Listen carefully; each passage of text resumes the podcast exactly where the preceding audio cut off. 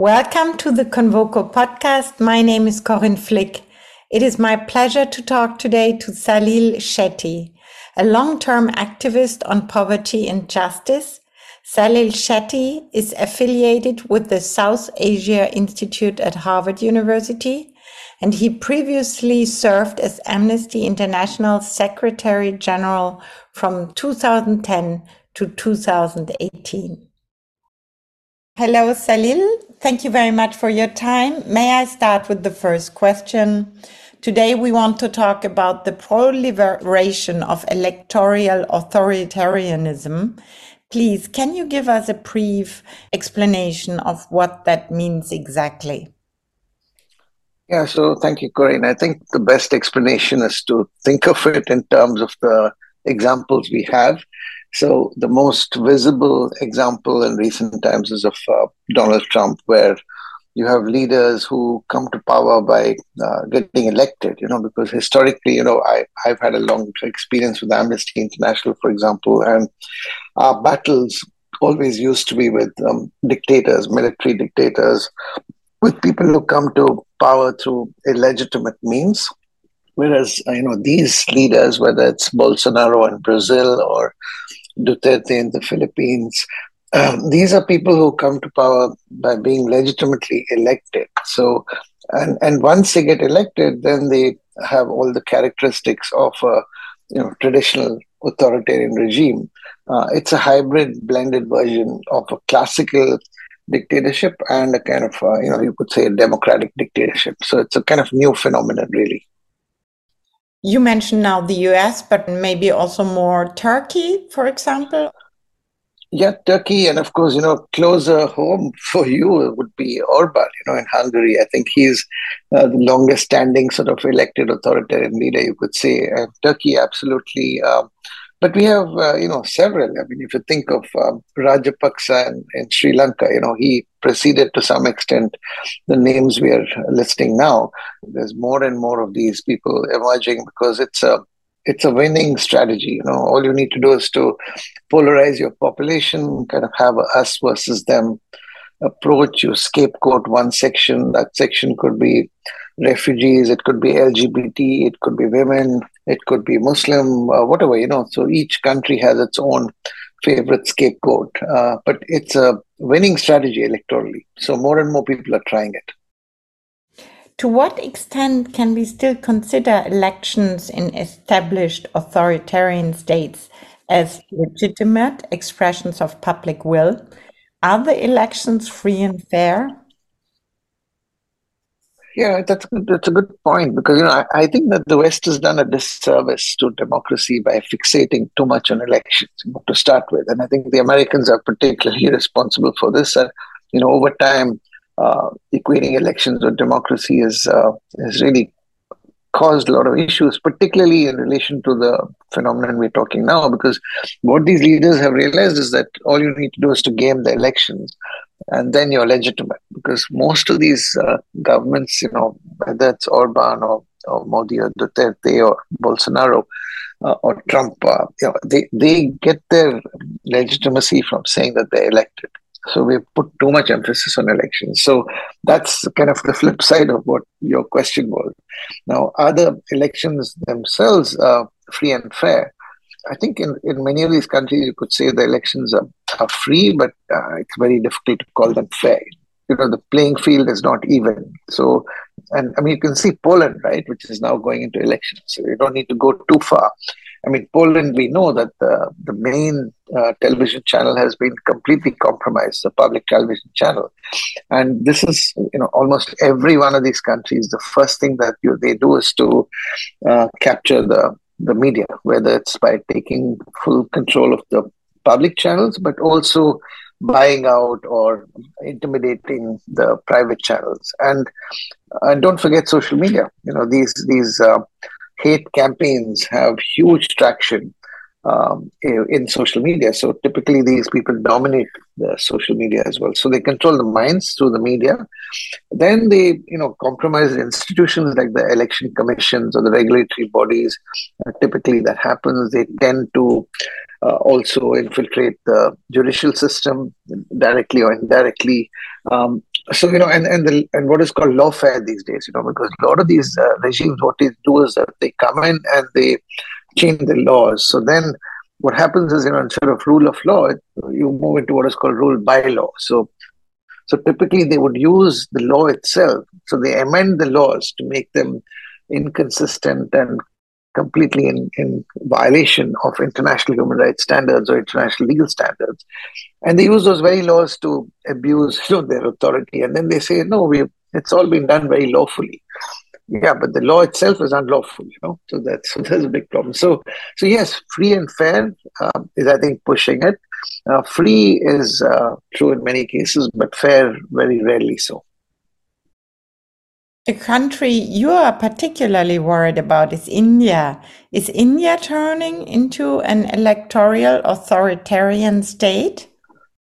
The thing about India, as you know, Corinne, is that um, you know, anything you say about India is both true and untrue at the same time because it's such a big country that you could go to some parts of the country and what you're saying would be true and some other parts would be untrue. So I think let's keep that in mind. But in relation to the you know, in a sense, erosion of uh, its democratic foundations uh, since, uh, let's say, 2014, which is when this current uh, regime came to power. I think it's well documented, and all the indices, you know, the classic indices, uh, those who track democracy, whether it's Freedom House or VDEM or the Economist Intelligence Unit, on all of those indices, it's uh, it's really kind of coming down on press freedoms, on, on any of the classical indicators. It's coming down not uh, not kind of marginally. It's it's kind of come crashing down, you know. And in, in reality, we know that this is the situation. Uh, civil society, media freedoms, um, even the parliament is, you know, the the regime has a kind of a broad majority, so literally things get uh, bulldozed in the middle of the night. So all the kind of classical, you know, the abuse of uh, agencies, uh, institutions, government institutions, all of that is happening on a daily basis. So yes, so yes, there's a very deeply concerning phenomenon. You mentioned before that it's a problem that civil society comes under pressure in India, for example, has recently made the working conditions of international charities more and more difficult and even expelled workers and organizations. What does that mean? What kind of implication has this? That's um, you know very much part of their strategy. You know, and, and the, the work that I did when I've been at Harvard for the last seven years as a kind of fellow or research affiliate, etc., has resulted in a, a, a small uh, research output which is available online and it's called realresistance.net and in that we looked at the pattern you know how do these people operate uh, these regimes. And one of the first things they do is to delegitimize civil society, and delegitimizing is in the minds of people because you know the the core strategy of these uh, author- elected authoritarians is to play with the minds of the population, and um, so delegitimizing civil society, human rights, uh, particularly you know advocacy and uh, organizations which are holding governments to account uh, by calling them elite or foreign, you know, foreign hand, um, and not culturally rooted, etc. They delegitimize them, and then once they delegitimize, then they use these, you know, highly skewed legal frameworks uh, to conduct lawfare, what is called lawfare these days. It's like warfare using law. And uh, they go after these organizations. So Amnesty International in India has been effectively shut down. Uh, Oxfam has most recently been shut down. Even CARE, which is you know American organization to start with, is much uh, development NGO. Even that has been uh, attacked. So I think over 20,000 uh, NGOs in India have been shut down in terms of their foreign licenses. And pretty much any organization that's critical. Uh, you're mentioning civil society, but it's equally true for media. The, the few media organizations which were relatively independent have been under attack, you know, or shut down or, or acquired. Uh, you know, the biggest uh, independent English channel uh, is called NDTV in India, and that was the, pretty much the only television channel which was mainstream national, which was somewhat independent, and that's been taken over by Adani, which is one of the largest corporates, which is known to be closely aligned to the uh, the current regime in India. So, yeah, I think it's a big central part of their strategy. You know, and human rights NGOs are the ones which are most under attack. How do you explain that in Western newspapers this is less discussed? First of all, India, you know, has never got that much coverage historically. Europe is, I think, there's a closer link with Africa. Um, US is much more connected with Latin America, so uh, India gets uh, coverage, but something extreme has to happen if it has to be covered. But in terms of now, why is it that the Western powers are not raising their voice about what's happening? I think that there's at least three factors for that, and each each context, each country is different. Uh, but I think one common factor is that India is becoming a huge market. It's already become, and it's going to become bigger. Um, and you know, we're talking about maybe 100, 200 million middle class, who of them at least say 50 million would have purchasing power, which is comparable to Western economies. So that's a big market, and so you don't want to upset the trade relationship. So that's, I think, a major factor. And second major factor, which is becoming much more relevant now, is the emergence of China, both militarily and economically and politically, and therefore the need to offset China is really compromising, uh, you know, Western governments to speak up on India. I think, um, you know, most recently we've had this uh, killing of a Sikh leader in, in Canada, uh, which Prime Minister Trudeau has then linked with uh, Indian state actors.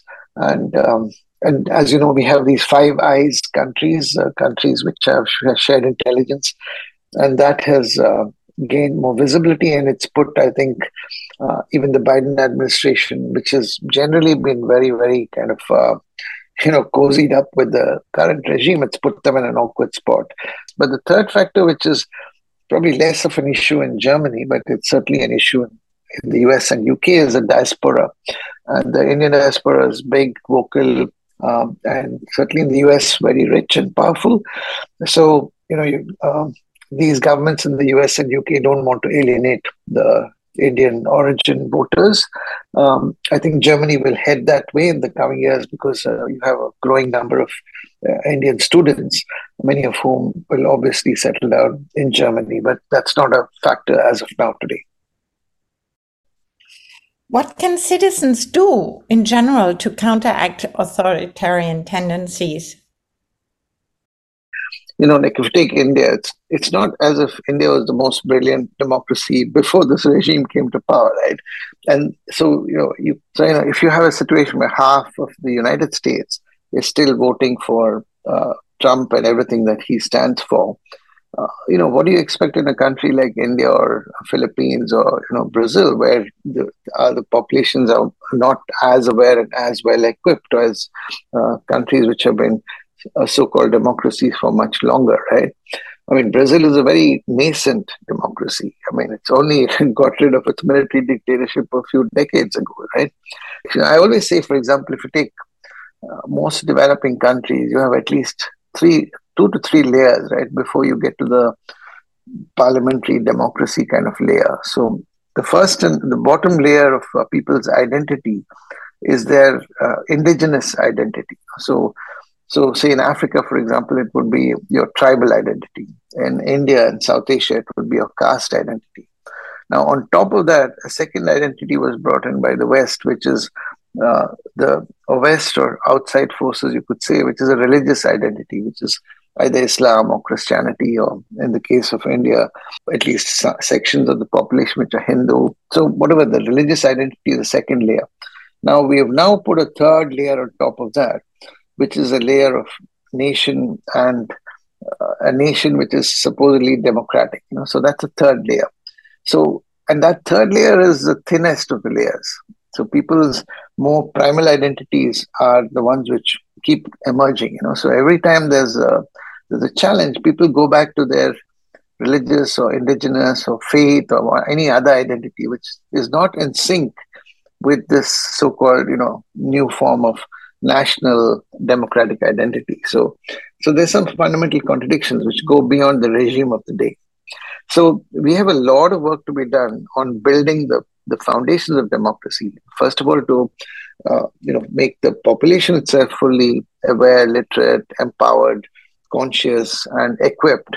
And then the institutions you know a lot of institutional work has to be done. So uh, what can civil society do is all of those things. You know we have people power on institutions on independent media but you know human beings don't tend to accept uh, loss of freedoms quietly you know it's not like you know there's no resistance now the question is what is the nature of this resistance? How does it uh, look? And I think that that's really been the core of the realresistance.net study that's published um, to understand who's resisting and how. And what we found is that you know the traditional ways of resisting or fighting or doesn't work because these people are not using the same strategies you know. And uh, the, the the basis of their this phenomenon really is kind of uh, what is in the us called culture wars i think. So understanding the cultural and historical sort of ways in which they mobilize people you know this kind of make america great again type of thing where they appeal to the kind of more base uh, kind of instincts of people of hate and you know supremacy of some sort is what traditional left and progressive sections find it difficult to counter that because it's a lot of identity markers which are used. So, very innovative movements have come up in many, many places which transcend uh, identity politics, which talk about shared values. So, to give you examples, you know, it, they don't head, they don't take these uh, regimes on head on. You know? So, for example, you mentioned Turkey and Erdogan. Uh, this is some time ago, but probably one of the most famous kind of uh, battles against Erdogan was the Gezi Park protest. And the Gezi Park protest was not about uh, fighting Erdogan, it was about fighting for public spaces and a park. Think of the uh, women's march in in the US. You know, it was not necessarily a march against Trump or even the Black Lives Matter movement. It was not against Trump, but it was appealing to the larger uh, humanity of the population. How should the international community respond? The, the challenge we have is, you know, many of these countries, uh, the actors who who are normally the most important ones, uh, US and Europe, themselves are, you know, having this battle domestically. So, you know, right now, the Democrats in the US are, you know, they'll be, they're going to be totally focused on keeping Trump out, right? That's their single biggest threat right now. Um, and in Europe, you have to deal with Poland, with Hungary, um, and this general phenomenon of the growth of the right in so many countries. So, um, I mean, the UK, for example, is an interesting one, right? Because we, uh, you could say that the Tory party in the UK has many of these characteristics because the core of the Brexit theme was around, was anti-immigration, um, and you know, appealing to the greatness of the British people and all of that. But the Labour Party seems to be doing very well. So, so I think uh, international solidarity is key, um, and uh, you know what they can do is, of course, to support independent media, to support uh, you know civil society actors, to support these new movements and efforts. Um, of course, in many countries, certainly India, they they've made it more and more difficult uh, for any kind of financial support. But that doesn't mean that you know technical support or even moral support um, is not possible. You know, and, and one of the things that was to learn across countries. So you know, sharing knowledge, uh, building that kind of expertise, in how to fight this new phenomenon is very, very important because if you look at what Steve Bannon and the kind of right wing forces have done, they have systematically, I mean, that is international solidarity, you know, except uh, for the wrong reasons. Uh, but there's absolutely a case for those who believe in uh, democracy, human rights, and, you know, uh, freedoms to come together and, and work on this jointly. What effects do you expect technological development, first and foremost AI, to have?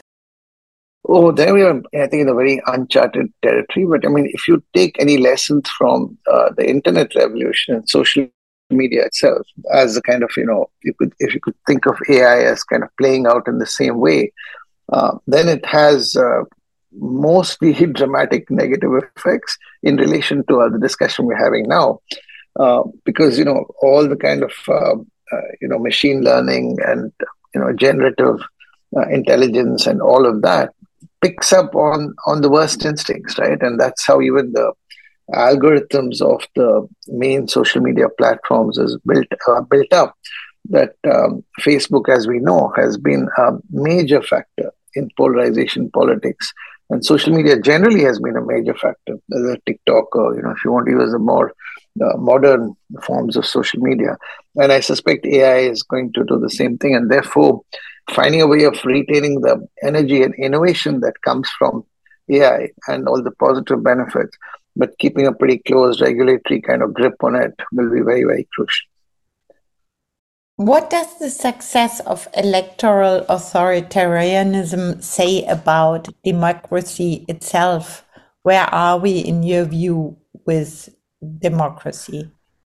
I think there's big issues. I always say, you know, that these uh, toxic kind of uh, leaders uh, is not uh, playing in in a vacuum or in a, the, the, reality is that the system the current system we have has not delivered right it has failed you have elections but you don't have voice or you don't have true representation. And that alienation is what has caused a lot of the problems in so many countries. And and what we call a kind of in the context of india or, or even if you look at the white population in the us so it's what we call a majority is minority complex right? So so very people who had privilege and benefited a great deal have now been made to feel that they have been wronged or victimized or denied or excluded. So it's a very strange phenomenon.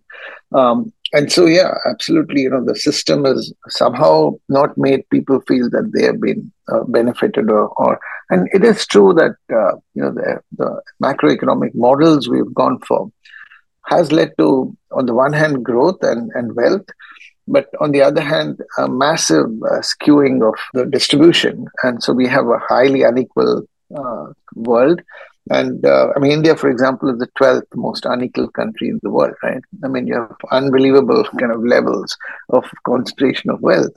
Uh, Brazil is the same. So, you know, a lot of people are left out. So, yeah, so it's not just uh, rethinking democracy in a purely political sense, but it's a combination of political economy rethinking required, you know. And, and, and that's one of the exercises I'm involved in myself, working also with the Brazilian government and some key governments, including Zambia on getting a more southern perspective on thinking about what do we mean by a democracy that delivers for the future uh, democracy that means something for for the younger demographic who are you know the largest demographic now who do not have the same history and conception of democracy as older people have. And essentially as you mentioned earlier uh, democracy that's in sync with the, the technology technological changes which are happening where you know, real time accountability is uh, not just an aspiration, but could also become a reality. You know, waiting for five years for accountability might be too long, or four years, depending on your election cycle. Do you expect that we manage this rethinking about democracy? Is it on a good way, or it's a huge transformation in thinking? No. I mean, you know, we, we keep hearing terminology like polycrisis, and you know, it is a fact, right? I mean, look at what's happened in um, Israel Palestine in the last few days. You just have kind of it's an upheaval, you know. It's like it's not as if this has happened in the last week, right? It's a building up for the decades, and I think if we want to avoid situations like we've seen um, in Israel Palestine, I think we are much better off taking action, uh, preemptive action. You know, so yes, I mean we do have a massive climate crisis, a technological revolution through AI, economic system which is not delivering uh, equal benefits or even more kind of better distributed benefits, and we have a political system which is outdated and archaic. You know, it's not just at the local level, but this question of archaic governance system is equally true at the global level. Look at the Security Council, for example. So, yeah, if you don't address this, we're going to be in trouble. What would an authoritarian India mean for the liberal world? India, simply because of its size and more than anything else, and its historical values that India has brought in the global stage, whether it's uh, the idea of, you know, nonviolent change or the idea of non-alignment. You know, all of these are what we brought to the table in the kind of 1950s and 60s. You know, when the country became independent. It was seen, you know, it's a bit like South Africa, right? It brought a set of values, um, and iconic kind of historic figures and inspiration to the world, right? And that's where it was. And and you know, we keep saying it's the largest uh, working democracy in the world. But if that very foundation is being destroyed, and you know, we have we have an India which is not a democracy in reality, I think it's a huge loss for the world. And the West is now pitting India to China. The core difference between India and China is always quoted as, you know, being the difference in its democratic kind of uh, uh, you know identity right? But if that goes then what is the difference? Then you know if you have china and india going the wrong way uh, and us hanging uh, you know by a thread with the kind of trump phenomenon uh, where is the world going to be? I mean effectively if india loses its democratic foundations the world has lost its democratic foundations. Thank you very much for this um, very interesting but also frightening conversation Thank you, Gauri. I think the one thing which I just should mention is that, you know, uh, while you're right, it's scary and, and depressing to some extent, but but don't forget that there is a fight. There's a real fight within India, and uh, there are many actors outside India. You know, like you know, Brazil, for example, is a huge source of inspiration, as is Colombia and Chile, and you know, so uh, uh, you know, most recently we've had the elections in Maldives. So while there are many, many kind of uh, depressing trends. It's also true that we have a lot of bright spots, you know, a lot of positive energy coming from many places, and the resistance is real and uh, vibrant. And you know, what is happening in India is not permanent, right? This this reality is going to change. I have no doubt about it. I mean, and the change will come from inside India; it won't come from outside. I think you know, watch the space. Thank you. Thank you very much for listening. All the best, Corinne Flick.